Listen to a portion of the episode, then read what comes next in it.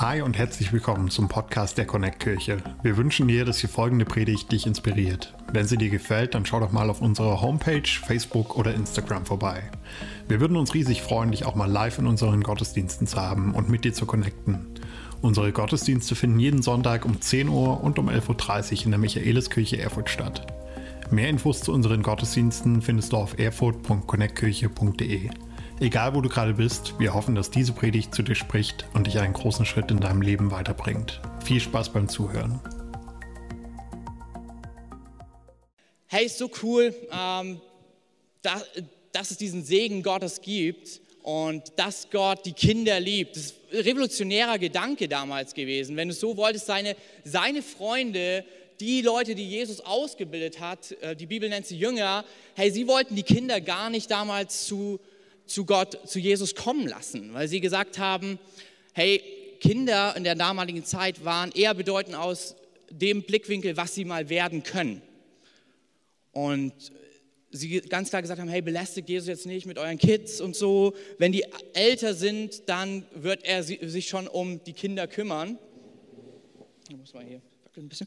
Ähm, und Jesus sagt genau das Gegenteil. Er sagt, nein, lass die Kinder zu mir kommen, weil genau so wie sie sind, spiegeln sie wieder, was es heißt, in der Freundschaft mit Gott zu leben. Und er hat ihnen die Hände aufgelegt und sie gesegnet für ihr Leben.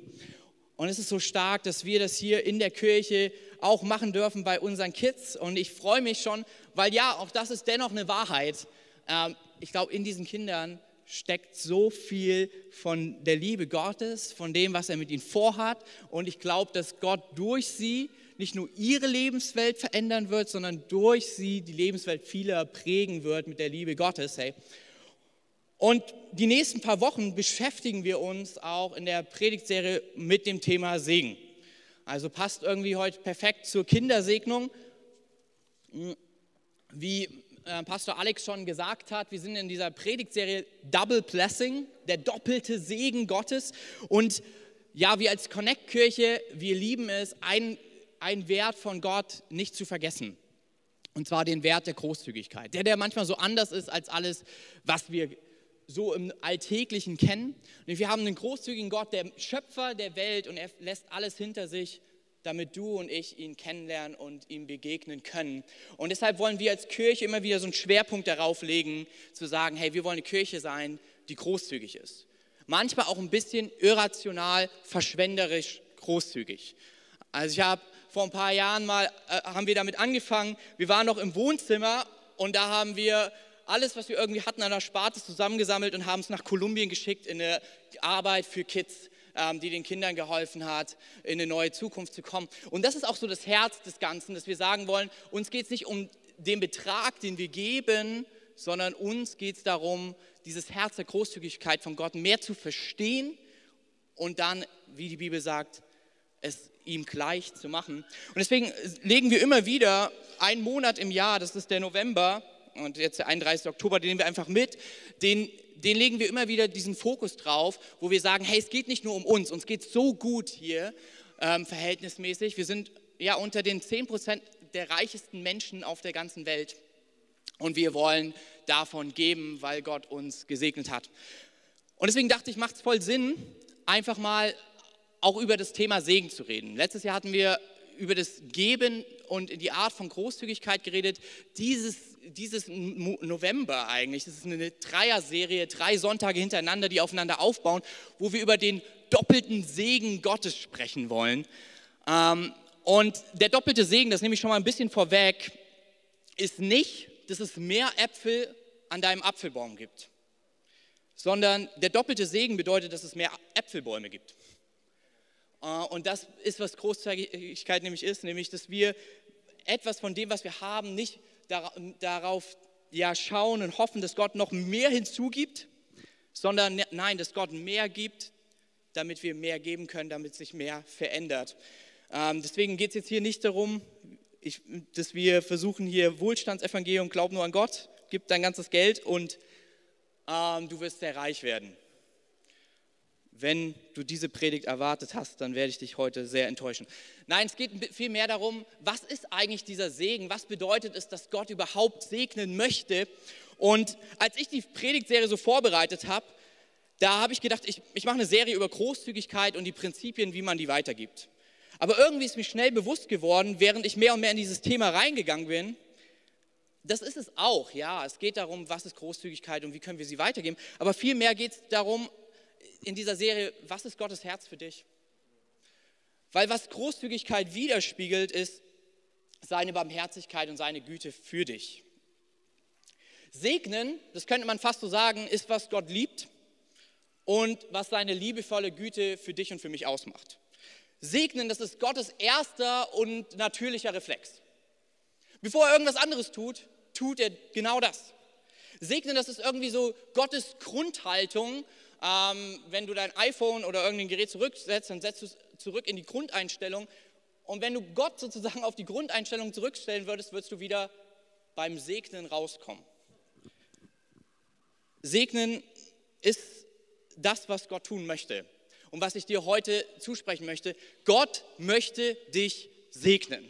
Gott möchte, dass es dir gut geht. Und auf jeden Fall geht es dabei um eine gewisse Haltung, um Segen zu empfangen. Ähm, Gott wird auf keinen Fall ähm, Stolz, Gier oder Faulheit segnen oder Ungehorsam. Nicht, weil er es nicht könnte, sondern weil er dich zu sehr dafür liebt. Aber über diese Grundhaltung, in die wir uns platzieren kommen, wollen wir nächsten Sonntag einfach reden. Heute soll es darum gehen, was es bedeutet, warum er überhaupt segnet. Und dennoch, ich glaube, es gibt Grundhaltungen, in die wir uns bringen können, dass Gott uns segnet. Das Bild, was ich dafür immer wieder habe, ist, man, ja, sorry, ich bin vom Monat Papa geworden, aber das sind so Sachen, die mir ähm, das so bewusst gemacht haben. Wir waren in diesem Geburtsvorbereitungskurs und die Hebamme hat, glaube ich, über eine halbe Stunde erklärt, welche Grundhaltung und welche verschiedenen Arten das Baby einnehmen muss, um dann endlich auch rauszukommen. Und wie dieser Kopf genau sich drehen muss, damit das funktioniert. Dann dachte ich mir, man, dann habe ich jetzt endlich das verstanden. Dann ging dasselbe wieder los, nämlich, wenn du so ein Baby hast, der Kopf, wenn der nach hinten fällt, ist nicht so clever, die können das noch nicht so halten. Also kriegst du beigebracht, welche Grundhaltung braucht es, um so ein Kind zu halten. Äh, gestern hatten wir Harena zu Besuch und dann durften wir ihr das auch wieder zeigen und es ist auch mal witzig, das so zu sehen, äh, wenn die Leute das erste Mal so ein kleines Baby halten und sie echt Angst haben, dass sie alles kaputt machen könnten. Und ich kann mich an den ersten Moment erinnern. Aber es braucht für gewisse Dinge eine Grundhaltung. Ganz äh, Beispiel, wo ich gemerkt habe, boah, eine Grundhaltung ist wichtig, war ein Kumpel von mir, der geht gerne golfen. Und der hat gesagt, das müssen wir einmal im Leben machen. Ich nehme dich mit zum Golfen. Und ich war auf diesem Golfplatz und ich dachte, das wird richtig cool. Wir fahren ja so mit diesem Ding hin. Und dann waren wir beim Abschlag. Und ich dachte, ja, ist ja nur ein Ball, den du schlägst. Und Schlag und treffe den Ball nicht, so ungefähr 10, 20 Mal hintereinander. Da habe ich ihn das erste Mal getroffen, dann sprang er so einen Meter. Und es wird immer peinlicher in dem Moment. Auf einmal kommt so eine kleine Gruppe von Seniorinnen ist so neben uns und die hauen drauf und das Ding fliegt. Und ich stehe daneben und bei mir werden immer mehr die Löcher im Boden größer und größer, bis dann mein Freund sagt, es gibt eine Grundhaltung, die du einnehmen musst, damit du den Ball richtig triffst. Und einmal habe ich es hinbekommen in diesen zwei Stunden. Aber ich glaube, es gibt Grundhaltungen, die wir nehmen können, um auch diesen Segen Gottes zu empfangen wir lieben es als Connect-Kirche, in Serien zu predigen. Und wenn du mehr über diese Grundhaltung willst, musst du einfach nächsten Sonntag wiederkommen. Da werden wir drüber reden. Heute geht es mir aber um das davor, weil ich glaube oft, dass wir ein Mindset haben, wo wir denken, ja, Gott kann andere segnen, nur mich nicht. Wenn er segnet, dann sieht er den rechts und links neben mir, aber mich wird er übersehen. Und ich möchte dich heute ermutigen, ich glaube, dass Gott in diesem Jahr noch eine neue Phase des Segens in deinem Leben anbrechen möchte. Und ich glaube auch, dass er vieles durch diese Serie tun wird. Ich glaube, dass er dich mehr segnen kann, als du es dir je vorstellst. Und dass er dich in Kategorien segnen möchte, über die du noch nicht mal nachgedacht hast. Und nein, wie gesagt, hab keine Angst, ich bin nicht der amerikanische Wohlstandsprediger, sondern ich glaube, dass äh, wir zuerst, wenn wir uns das anschauen müssen, heute ein bisschen theologisch werden und danach praktisch. In meiner Meinung gehören diese Dinge zusammen. Theologisch und praktisch. Ich glaube, Theologie ist sehr pragmatisch, aber der Grund, warum ich glaube, dass wir oft ähm, denken, Gott kann alles segnen, nur mich nicht, liegt darin, dass wir so ein gewisses Verständnis haben von, von Gott. Und auch was viele Freunde von mir, wenn sie eher Skeptiker sind oder wie ich Skeptiker waren, haben, nämlich, dass die Kirche immer nur auf meiner Schuld rumreitet. Und ich möchte mich echt voll für dich entschuldigen, weil das ist so etwas, was Stück für Stück gewachsen ist, wo eine Wahrheit drin ist. Hey, du und ich, wir befinden uns in der schuldigen Welt und wir sehen das Tag für Tag, wenn wir einfach die Nachrichten anmachen. Aber dennoch ist es ziemlich spannend, so wir, da kommt schnell dieses Wort Erbsünde oder man könnte es auch so übersetzen, die Ursprungssünde, die damals im Garten Eden passiert ist und unter der irgendwie alle Menschen leiden. Und ey, ja, ich glaube an eine Ursprungssünde. Nicht an eine Erbsünde, aber an eine Ursprungssünde, weil ich habe jetzt ein Kind und ich verstehe, was. Nein. Ähm, aber ich persönlich glaube, ja, da ist eine Wahrheit drinne, ähm, dass du und ich in eine Welt geboren wird, wo, wo Schuld ist und in die werden wir reingeboren. Aber ich glaube persönlich, dass es nie so gedacht war. Und ich glaube, dass wir uns neu anschauen müssen, was war vor der Ursprungsschuld. Und das ist, glaube ich, wenn wir das uns anschauen werden gleich, das ist, glaube ich, der Grund, warum du und ich nicht nur gesegnet werden können von Gott, sondern warum er dich und mich segnen möchte. Warum es sein Herzensanliegen ist, weil es mehr und mehr zeigt, wer er ist. Und das Ding ist, dass ich persönlich glaube, vor der Ursprungssünde war der Ursprungssegen. Vor, vor der Erbsünde sozusagen war der Erbsegen. Bevor Gott den Menschen wegen seiner Schuld konsequent bestraft hat, hat er ihn zuallererst gesegnet. Und warum das so wichtig ist, weil es ein Mindset prägnet. Wenn, wenn wir daran denken, hey, ich bin der Sündiger, ich bin der Schuldige, hey, dann denken wir, wir haben es nicht verdient, dass Gott uns etwas Gutes tun möchte. Aber wenn wir neu hinschauen, das ist nicht das Erste, was der Mensch erlebt hat. Es ist nicht das Erste, was passiert ist, dass Gott gesagt hat, hier sehe ich deine Schuld und ich zähle sie auf und deshalb bist du getrennt von mir.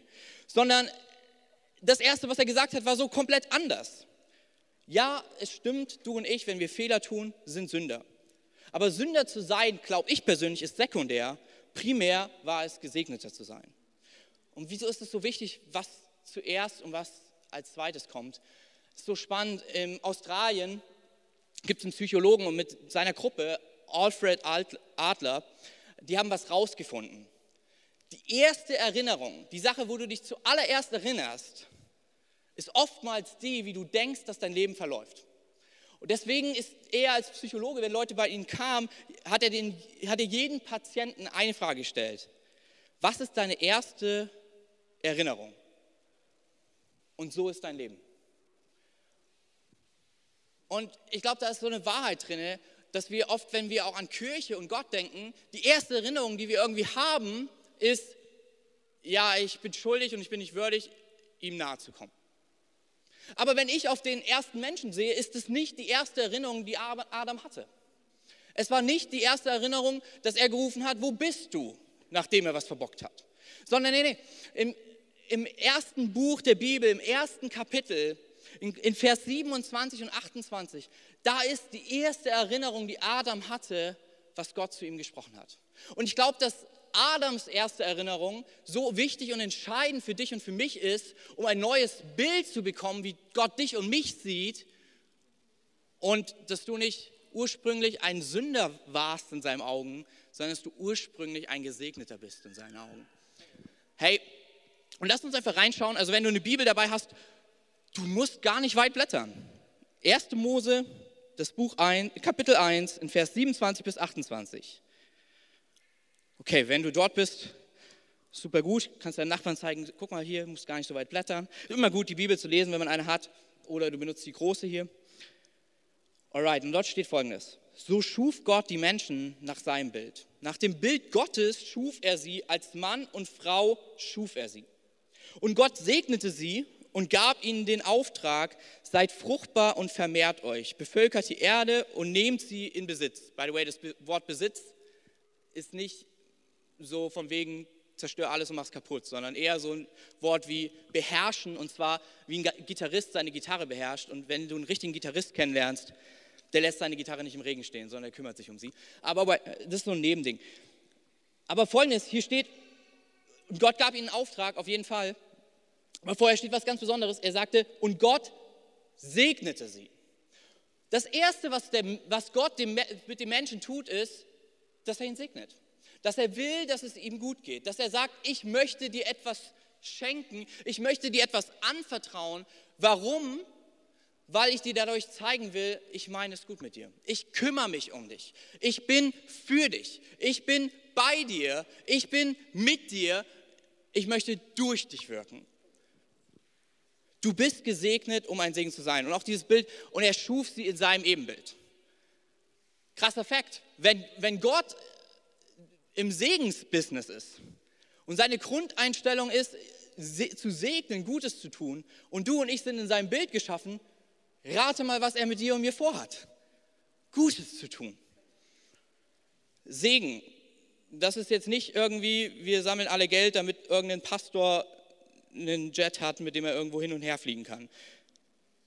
Sondern Segen ist so viel anders. Ich persönlich glaube, dass es das ist, wonach du und ich uns sehen. Weil wenn es das Erste ist, die erste Erinnerung des Menschen, wie wir es bei Adam sehen, dann ist, glaube ich, auch der Segen Gottes die tiefste Sehnsucht. Im Englisch sagt man the longing, danach, wo wir uns ausstrecken, suchen. Ich glaube, dass dieser Segen Gottes ist das, was dein und mein Leben vervollständigt.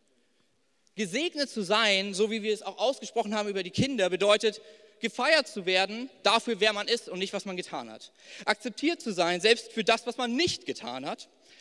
Geliebt zu sein ohne Agenda. Segen ist im Grunde das zu sagen, ich liebe dich, bevor du etwas tust. Vielmehr nicht nur, ich segne dich aufgrund dessen, wer du bist, sondern von wem du bist weil du von mir kommst, weil du mein Ebenbild bist. Und ich finde, es gibt so eine Story in der Bibel von Jakob und Esau, die beide um den Segen ihres Vaters buhlen. Und da, wo der Segen ausbleibt, passiert Folgendes in deinem und meinem Leben. Wir sehen es an Esau. Du wirst verwundet, du fängst und beginnst an, andere zu hassen, denen es besser geht als dir. Du wirst gierig, voller Wut, voller Trauer und unerfüllt. Und ich glaube, viele dieser Wunden können nur durch den Segen Gottes geheilt werden. Ich glaube, nur der Segen Gottes, für den du ursprünglich gedacht warst, kann dich und mich vollständig machen. Hey, und hier möchte ich einfach in dein Herz sprechen. Das war mir in der Vorbereitung so ein wichtiges Ding. Es ist manchmal voll schwierig, weil wir von Gott, dem Vater, reden, den den Vater aller guten Gaben, der, der für dich ist, der, der dich segnet. Und vielleicht bist du heute Morgen hier und wenn du an deine leiblichen Eltern zurückdenkst, an deinen Vater, an deine Mutter und wie sie mit dir umgegangen sind oder an deine Familie oder deine Umgebung, dann fühlt sich das eher an, wie verflucht zu sein, als gesegnet zu sein. Hey, ich möchte dir zusprechen, selbst wenn du von Menschen etwas anderes erlebt hast, ist es nicht das, wie Gott mit dir umgehen möchte. Selbst wenn du, egal was du getan hast, ist es nicht das, was Gott zuallererst sieht, wenn er dich sieht. Egal wie du heute hierher gekommen bist, er liebt dich. Ich weiß nicht, es ist etwas, was, mir hat es immer wieder so ein älterer Seniorenpastor, mit dem ich gut befreundet bin, wir trinken immer wieder ein Käffchen und der hat zu mir mal gesagt, was Gottes Vaterliebe bedeutet, wirst du erst dann so richtig verstehen, wenn du ein Kind bekommst. Was für mich immer ein Riesenproblem war, weil meine Frau und ich eigentlich keine Kinder bekommen konnten und ich dachte mir, cool, dann werde ich mit ihm wahrscheinlich in der Ewigkeit darüber reden. Und jetzt, wo wir ein Kind haben, checke ich, was er meint. Und zwar eine Sache, die mir so bewusst geworden ist. Ich kann meinen Sohn nicht nicht lieben. Das geht irgendwie nicht. Und ich tue es noch nicht mal aufgrund seiner Erfolge oder und meine Liebe ist auch nicht an seine Fehler oder an seine nicht vorhandenen Fehler gebunden, sondern ich kann einfach nicht anders, als ihn zu lieben. Ich habe das gestern erst wieder zu meiner Frau gesagt. Ich meinte so, schon spannend, oder? Wir beide kennen uns jetzt bald zehn Jahre und da ist eine Beziehung, eine Vertrautheit, ein Füreinander-Dasein. Das ist so die Grundlage unserer Liebe geworden. Unser Sohn, ja, hat nichts davon gemacht. Er hat kein gutes Gespräch mit uns gehabt oder er hat mir gezeigt, wie sehr ich ihm vertrauen kann. Er hat mir gezeigt, wie einfühlsam er ist. Nee, besonders wenn er schreit, denke ich mir immer wieder, danke. Und dennoch, das habe ich zu meiner Frau gesagt, dennoch ist es so eine andere Liebe, ich liebe ihn und das ist so meine Herzensgrundeinstellung für ihn. Egal was er tut oder was er nicht tut, ich bin für ihn. Und in dem Moment merkte ich, das ist es, was Gott für dich und mich sein möchte. Er möchte dir zeigen, dass er, egal was du getan hast oder nicht getan hast, er für dich ist. Das ist es, was Segen bedeutet und dass dich nichts davon trennen kann. Aber lass uns kurz anschauen, was Segen nicht ist, damit wir auf einen Punkt kommen. Auf ein, wo wir sagen, okay, darauf können wir uns einigen und Gott sei Dank, die Connect-Kirche ist doch nicht verrückt und will nur mein Geld. Und wenn du das warst, kannst du dich gerne melden. Ich habe deinen Spaß. Alles gut. Ich weiß noch, wo ich das erste Mal in der Kirche war. Ich dachte, die sind komisch, die sind gefährlich und eins wollen die und das ist mein Money. Aber ich glaube, darum geht es nicht. Das Erste, was Segen nicht ist, ist viel Glück zu haben. Überraschung, auch an alle Eltern, deren Kinder wir heute gesegnet haben. Segen bedeutet nicht, dass dein Kind im Lotto gewinnt. Weil, wie es in einem guten Song heißt, more money, more problems. Es geht nicht unbedingt darum, was du hast.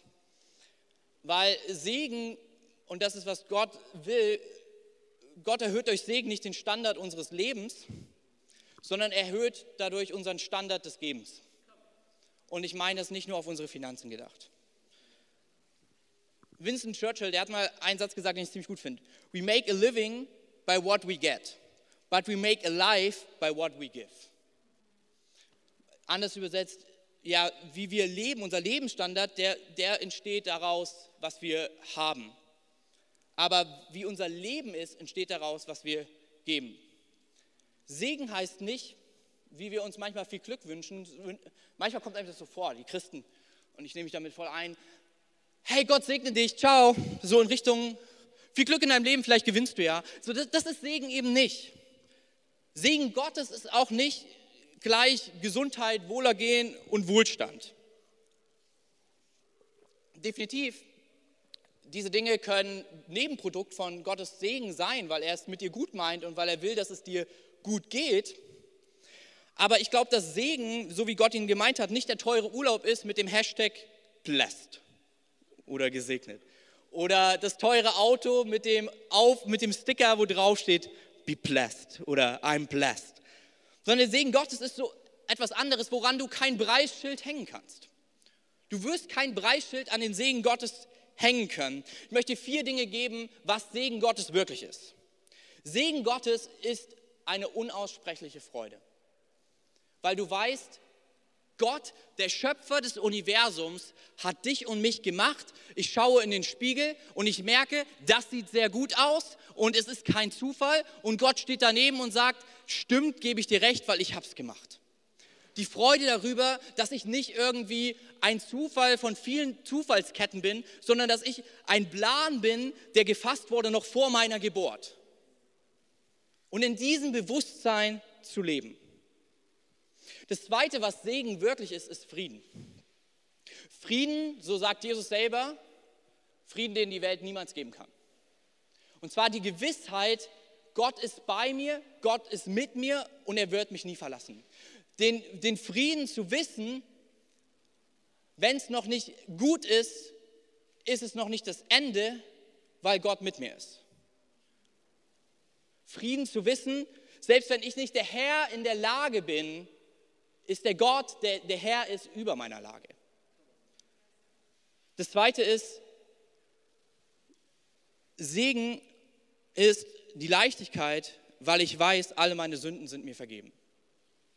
Segen bedeutet zu wissen, hey, ich bin frei von jeglicher Art von Schuld. Ich weiß nicht, das geht eher an die Studenten, vielleicht fühlst du die Schwere dessen, aber ich weiß noch, als meine Frau noch ordentlich viel BAföG auf dem ähm, hatte und dann kam dieser Antrag vom BAföG-Amt und wenn du denkst, sie vergessen dich, nein, nein, sie sind, sie sind wie Gott, sie vergessen nie, nein, Spaß. Ähm, und dann kam er und dann wusste ich, okay, da ist ein ordentlicher Batzen. Und dann durften wir jeden Monat was zur Seite legen und es abbezahlen in Raten. Und ich weiß noch diesen Tag, als es weg war und ich gemerkt habe, I am free. So, ähm, ich lasse los, ich lasse. Okay, aber auf jeden Fall, wo ich gemerkt habe, da ist eine absolute Leichtigkeit, weil ich schulde niemandem etwas. Das ist Segen, zu wissen, meine Schuld bei Gott ist mir vergeben. Absolute Leichtigkeit, weil ich kann jederzeit zu ihm kommen. Ich weiß nicht, ob du das kennst, wenn du vielleicht auch jemand anders mal was geschuldet hast, dir was geliehen hast und du weißt, du kannst es noch nicht zurückzahlen, dann gibt es immer die Extrameile, nicht die christliche Nächstenlieben Extrameile, sondern die Extrameile, um an, die, an der Person vorbeizukommen, ohne dass sie dich sieht. Segen bedeutet, ich brauche keine Extrameile mehr zu gehen, wenn es um Gott geht. Ich kann jederzeit ihm sehr nahe kommen, weil ich weiß, all meine Schuld ist bezahlt.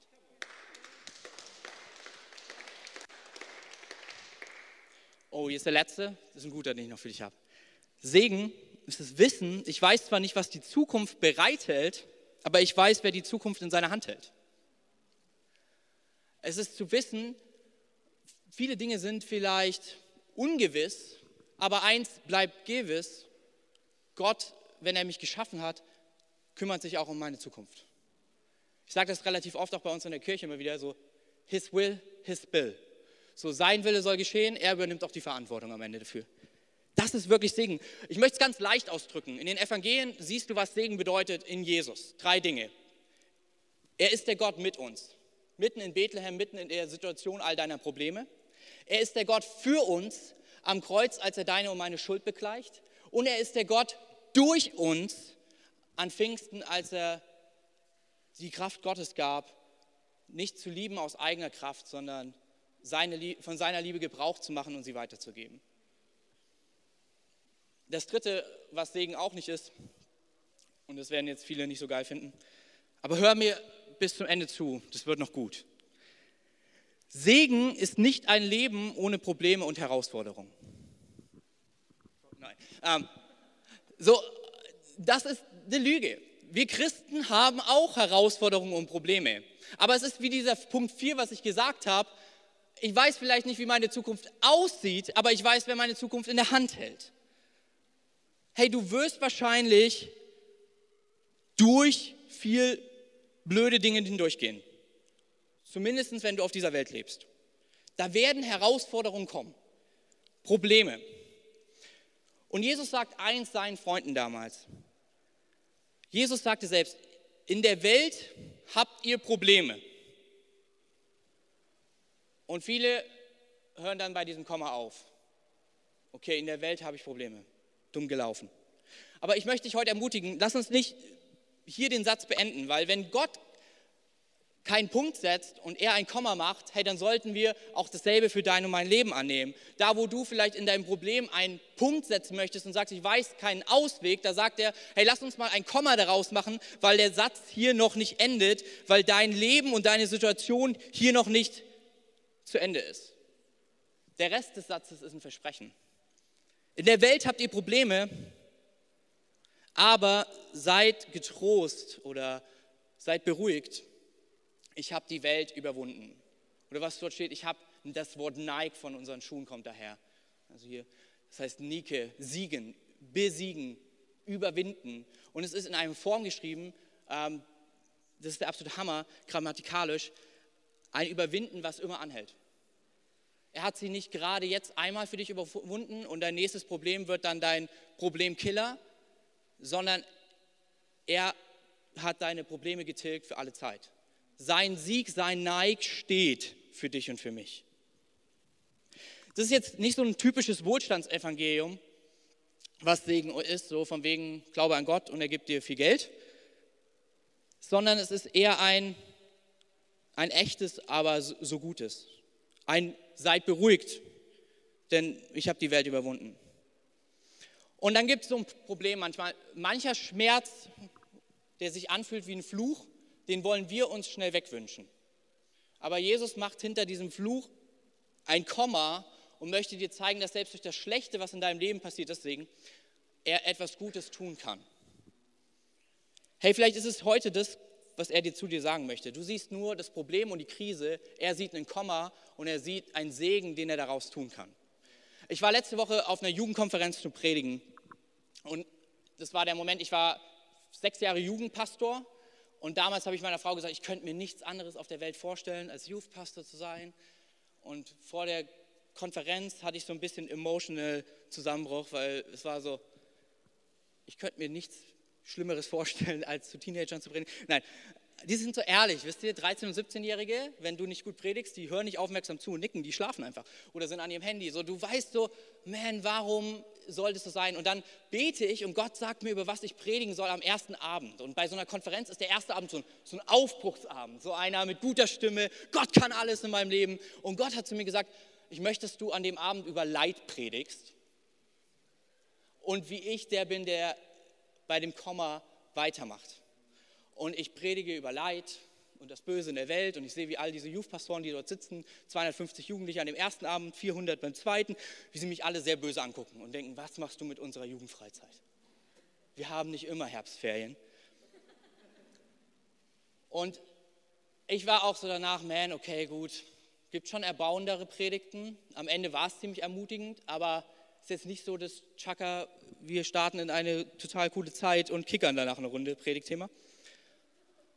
Und nach der Predigt kommt ein junger Mann zu mir und an seinem Gang, wie er läuft, konnte ich erkennen, dass er Rheuma hat. Warum? Weil ich seit elf Jahren selber an Rheuma leide. Und dann erzählt er mir folgende Geschichte. Er erzählt mir, dass einen Monat bevor die Konferenz war, bei ihm Rheuma diagnostiziert wurde, er aufgrund der Schmerzen seine Ausbildung abgebrochen hat, weil er nicht mehr weiterarbeiten konnte. Seine Mutter den Deal mit ihm gemacht hat, du fährst trotzdem auf diese Freizeit, ich bezahle sie dir und wenn du nach der Freizeit sagst, Gott kann es nicht geben, ist das vollkommen in Ordnung. Aber fahr noch dorthin. Und dann sagt er, und was passiert am ersten Abend? Da steht so ein Verrückter auf der Bühne, der an Rheuma erkrankt ist vor elf Jahren und erzählt, dass aufgrund von Leid er an Gott glaubt. Und ich denke mir, wie soll sowas passieren? Hey, lass nicht zu, dass du denkst, dass der Schmerz, der jetzt gerade in deinem Leben ist, nicht zum Segen werden kann. Denn da, wo Gott reinkommt, macht er aus deinem Punkt, wo du es beenden willst, ein Komma, um dadurch sogar andere zu ermutigen und zu segnen. Zweiter Abend, es wird richtig verrückt. Nach der Predigt war jetzt auch wieder nicht so die auferbauende, mutige Message. Kommt ein Mädel zu mir und ich merke, irgendwas ist bei ihr anders. Und dann sagt sie, hey, als du darüber geredet hast, wie ermutigend und aufbauend für dich das Bibellesen ist, ich will das jetzt auch. Und ich war so voll gut. Ne? Und dann sagt sie so, wir haben nur ein kleines Problem. Ich kann auf beiden Augen nicht sehen. Und es gab vor zwei Jahren ein Kapitel in meinem, Augen, äh, in meinem Leben, in meinem Auge äh, definitiv. Ähm, kann man auch nachgucken, wenn ihr euch vor zwei Jahren die Osterpredigt anguckt. Wir hatten wir Piraten als Prediger zu Gast, nämlich ich war auf dem einen Auge, konnte ich nicht mehr sehen ein halbes Jahr und ich habe mich immer wieder gefragt, wofür war dieses Kapitel in meinem Leben gut? In dem habe ich eine richtig gute Hörbibel gefunden, mit der ich Bibel ähm, lesen lernen konnte, eine, eine, eine, App entwickelt für Blinde, um Bibelverse auswendig zu lernen. Und ich war, stand dort und dachte mir, krass, ich kann dir tatsächlich helfen. Hätte ich niemals gedacht auf einer Youth-Konferenz, wenn du über Leid predigst. Hey, mach keinen Punkt da, wo Gott ein Komma setzen möchte. Segen bedeutet genau auch das. Du wirst Probleme erleben, aber erleb, wie Gott in dem Problem aus deiner Not auch Segen machen kann. Das letzte ist, was der Segen Gottes wirklich ist. Der Segen Gottes wird dein Leben vervollständigen. Vor acht Jahren hat Katharina mir das Ja-Wort gegeben, bald acht Jahren, ich will nicht lügen, siebeneinhalb oder irgendwie so. Ähm, und ihr Leben wurde vollständig. Kein Spaß. Nein, aber kannst einfach mal zu deiner Frau rechts neben dir. Danke, ich habe dein Leben vervollständigt. Nein, aber mein Leben hat eine, hat eine andere Dimension, etwas dazu bekommen, etwas, was meinem Leben gut tut. Und ich hoffe, Katharinas Leben auch. Aber ich darf dir etwas sagen, alles, was vervollständigt, verkompliziert auch Dinge. Der Segen Gottes wird dich vervollständigen, aber auch Dinge verkomplizieren. So jetzt ist wieder dasselbe, mein Sohn, die Bibel sagt es selber, die Kinder sind, im, sind wie der Pfeil im Köcher eines jungen Mannes. So, also an alle Männer, ihr habt einen Pfeil mehr im Köcher, wenn ihr ein Kind habt. Und Kinder vervollständigen definitiv dein Leben, aber verkomplizieren es auch. Hey, ich glaube, wenn Gott dich segnet, bedeutet das auch, dass er Dinge verkompliziert, aber dass sie dir gut tun. Warum? Weil er dich herausfordert, verrückte Dinge zu tun, zu sagen, ich lebe mein Leben nach dem Willen Gottes, nicht nach meinem Leben, Willen. Ich, alles, was ich von Gott bekomme, ich behalte es nicht für mich, sondern ich teile es mit anderen. Da, wo er mich liebt, spreche ich Worte der Liebe aus. Es ist nicht viel einfacher, aber es ist viel spannender. Es ist nicht das, das unkomplizierteste und bequemste Leben, aber es ist das Leben voller Abenteuer, was am Ende dich erfüllt. Hey, der Segen Gottes wird dich vervollständigen, aber er wird auch Dinge verkomplizieren. Allein an alle Christen. Leute, wir machen unser Leben kompliziert. Jeden Sonntag wir, stehen wir früh auf und gehen in die Kirche. Wir könnten auch liegen bleiben. Unter der Woche gehen wir in eine Connect-Gruppe, Kirche im Kleinen. Wir könnten auch zu Hause bleiben. Aber wir, wir wissen, dass es sich lohnt, weil es Begegnungen mit Gott unser Leben vervollständigen. Es gibt Freundschaften, die ich in meinem Leben habe, die vervollständigen mich richtig doll und verkomplizieren mein Leben. Das ist nämlich mit Freunden, die so anders sind als ich. Und dennoch darf ich mehr von Gottes Größe erleben. Dennoch darf ich merken, dass mein Leben mehr ist als das, was ich bisher kenne. Hey, ich glaube, Christsein bedeutet Mut zu haben, anders zu sein. Aber ich möchte dich ermutigen, es bedeutet vollständig zu sein. Das, wonach du dich in deinem Leben gesehnt hast, Gott möchte es dir schenken. Auch wenn es sich am Anfang wie eine Verkomplizierung anfühlt. Aber mehr Menschen heißt mehr Komplikation. Mehr Gott heißt vielleicht auch Dinge anders zu ordnen, aber sie machen dein Leben vollständig. Das ist echter Segen. Dass Gott dein Leben vollständig macht in alle Ewigkeit. Dass er den Tod überwindet und er sagt, ich möchte ewig mit dir zusammenleben. Hey, wir werden die nächsten Wochen uns anschauen, was doppelter Segen bedeutet. Nein, es ist nicht Wohlstandsevangelium, aber es ist auch nicht nur Rationalisierung, weil wenn Gott wirkt, ist es doch auch ein Wunder. Und wie du ihn bekommst und warum du ihn bekommst. Aber heute möchte ich mit dir, und das werden wir heute mit dem Abendmahl auch tun, mit dir feiern. Nämlich diese Grundhaltung, dass die erste Erinnerung des ersten Menschen war, nicht, dass er schuldig ist, sondern dass er gesegnet ist. Hey, Gott möchte heute etwas Neues in deinem und meinem Leben tun. Er möchte ein Grundfundament geben, warum wir zum Segen werden können, nämlich weil wir verstehen, dass wir gesegnet sind. Und wir werden es tun, indem wir das Abendmahl zusammen feiern. Hey, das Abendmahl wurde das erste Mal an Passa gefeiert. Und das war ein Fest, was daran erinnert, dass Gott sein Volk aus der Sklaverei von Ägypten befreit hat. Dass er sie rausgerissen hat von all den Unterdrückern und hineingeführt hat in ein Leben mit ihnen. Jesus bringt das ganze Passa-Ding auf ein neues Level. Er feiert Passa, um es 24 Stunden später völlig zu verändern. Sie feierten es, um sich an damals zu erinnern, wie er sie gesegnet hat, indem er sie befreit hat.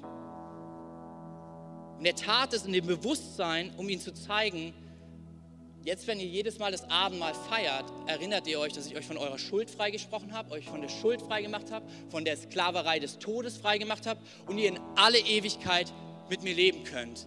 Weil das, was vorher gedacht war, wieder Realität wird in deinem Leben. Nicht schuldiger, sondern gesegneter. Und einer seiner Freunde verrät ihn und Jesus war Judas, dem Verräter, 30 Taler wert. Judas war Jesus wiederum das Kreuz wert. Ähnlich für dich und für mich. Ihm ist alles wert, damit du die Ewigkeit mit ihm verbringen kannst. 2. Korinther 1, Vers 9, ein Brief, den Paulus schreibt. Und er nennt den Abendsmahlskelch. Wir haben leider keinen großen, das wäre erstens sehr unhygienisch meiner Meinung nach und zweitens nicht sehr Corona-tauglich, sondern wir haben ein Corona-konformes Abendmahl für dich. Wir haben einen kleinen Mini-Kelch für jeden einzelnen von uns. Aber Paulus nannte diesen Kelch den Kelch des Segens. Warum? Weil folgendes, denn in Jesus erfüllen sich alle göttlichen Zusagen oder alle Segnungen. Deshalb sagen wir Amen, wenn wir Gott durch Jesus ehren. Hey, am Kreuz und das ist, was das Abendmahl uns erinnern lässt, ist alle Ursprungssünde gebrochen. Und am Kreuz ist aller Ursprungssegen aufgebrochen für uns. Und hier kommt die Großzügigkeit mit ins Spiel. Du kannst Abendmahl nie allein feiern. Da kommt auch das Wort her, Gemeinschaftsmahl. Jesus brach das Brot und gab es seinen Freunden. Ähnliches wollen wir heute tun. Wir wollen das Brot brechen sozusagen. Es wurde für dich schon vorgebrochen, Corona-tauglich. Warum? Damit es, wir es miteinander teilen, weil der Segen Gottes, dass wir in Ewigkeit mit ihm leben, wir ihn teilen wollen mit anderen. Und wir werden jeden Sonntag jetzt in dieser Kampagne und in dieser Predigtserie das Abendmahl zusammen feiern, um jedes Mal zu sehen, hierin ist der absolute Segen, dass ich eine Ewigkeit habe mit Gott, dass mir meine Schuld vergeben ist. Und die Band wird gleich nochmal spielen und in der Zeit wird, wird das Abendmahl verteilt werden. Es ist ein Song, der heißt The Blessing in Englisch oder ein Segenslied. Und es war der Segen, den damals die Aaron und die Priester dem Volk zugesungen haben, stellvertretend für Gott, um zu sagen, hey, das ist es, was ich für dein Leben möchte. Und die Band wird heute einfach dieses, dieses Segenslied uns zusingen, als Wahrheit, was Gott in dein und mein Leben hineinsprechen möchte. Und ich möchte dich ermutigen, zwei Fragen. Das erste, willst, vielleicht bist du heute hier und bist als Skeptiker gekommen und fühlst dich als Schuldiger. Hey, was hindert dich daran, dass Gott aus dir einen Gesegneten macht? Was hält dich daran fest, zu sagen, ich lebe mein Leben ohne Gott, wenn er sagt, ich möchte dich vervollständigen mit meinem Segen, nämlich dass ich bei dir bin? Und während die Band gleich spielt, kannst du einfach für dich überlegen, hey, möchte ich dieses Geschenk annehmen? Möchte ich sagen, ich möchte eine ewige Freundschaft mit Gott? Und für alle anderen, vielleicht gibt es auch etwas, was dich hält, wo du für dich sagst, ich habe Schuld aufgeladen. Man, das ist nicht das, was Gott für dich wollte. Er möchte nicht, dass du dich schuldig fühlst, sondern gesegnet weißt. Und deshalb, wenn du etwas hast auf dem Herzen, hey, vielleicht ist es genau das gleiche in dem Song, zu überlegen, gibt es etwas, gibt es jemanden, mit dem ich mich versöhnen möchte? Ähm, und dann einfach Gott zu bitten, hey, bitte vergib mir für die Schuld, die dazwischen liegt. Ich nehme an, dass das ein Anspruch, dass das Kreuz all diese Schuld wegwischt. Und schreib dir vielleicht den Namen auf und ruf ihn doch einfach mal die Person nach dem Gottesdienst an um in dieser Leichtigkeit zu leben, die ist alles vergeben. Und ich würde sagen, lass uns einfach kurz einen Moment nehmen. Wenn du mehr über Jesus erfahren willst oder deine Geschichte mit uns teilen möchtest, dann schreib uns gerne auf Facebook, Instagram oder eine E-Mail an info@connectkirche.de. Du bist begeistert von der Connect Kirche und möchtest unsere Arbeit unterstützen? Dann findest du auf unserer Homepage weitere Details, wie du das tun kannst. Falls du nicht aus Erfurt und Umgebung kommst, aber dennoch aktiv verfolgst, was wir als Kirche tun, möchten wir dir zuallererst Danke sagen, dass du auf diese Art Teil von dem bist, was hier in Thüringen geschieht. Gleichzeitig wollen wir aber sicherstellen, dass du vor Ort eine Kirchenfamilie hast. Wir sind der festen Überzeugung, dass es keinen Ersatz dafür gibt, eine Kirche vor Ort zu haben, in der du connected bist und Beziehungen pflegen kannst, die dich im Glauben voranbringen. Falls du keine Kirche vor Ort haben solltest, ermutigen wir dich dazu, dir eine zu suchen. Wenn du dabei Hilfe brauchst, melde dich gern unter info@connectkirche.de. Danke fürs Zuhören und bis bald.